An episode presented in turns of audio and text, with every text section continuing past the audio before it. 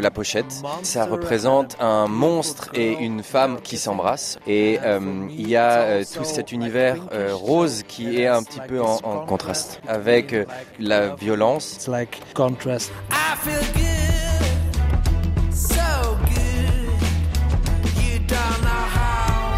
La Belle et la Bête de la pochette de Ian Verstraten illustre parfaitement ce qui nous attend à l'intérieur de Violent Disco. Une nette fascination pour les vampires, à l'image du titre Vampire in My Bed, un vampire dans mon lit. There's a vampire in my bed. Plus encore, l'artiste belge fait plutôt dans la mélancolie mystérieuse sous forte emprise cinématographique.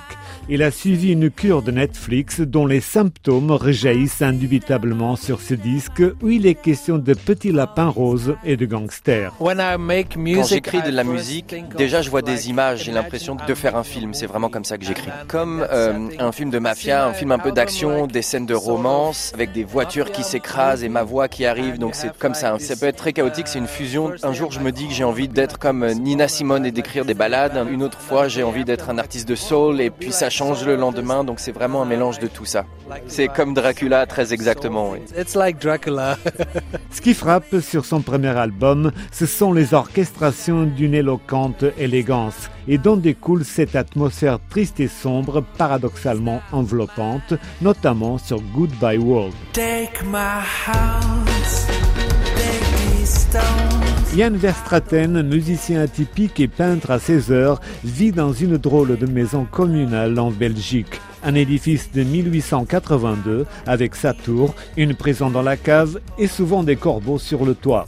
C'est ici, dans ce château presque hanté, au milieu des vaches et des usines, qu'il trouve son inspiration. I live in a very strange. En ce moment, je vis dans un endroit euh, très étrange qui est un peu comme la série Stranger Things. La Belgique, c'est vrai que c'est très gris, donc j'aime mettre beaucoup de couleurs comme dans Disney. Mais si par exemple je vivais à Miami, peut-être que je ferais de la techno industrielle. Uh, En attendant, il propose une pop fantaisiste pour un résultat d'une totale cohérence qui invite tout un chacun à se faire son propre film.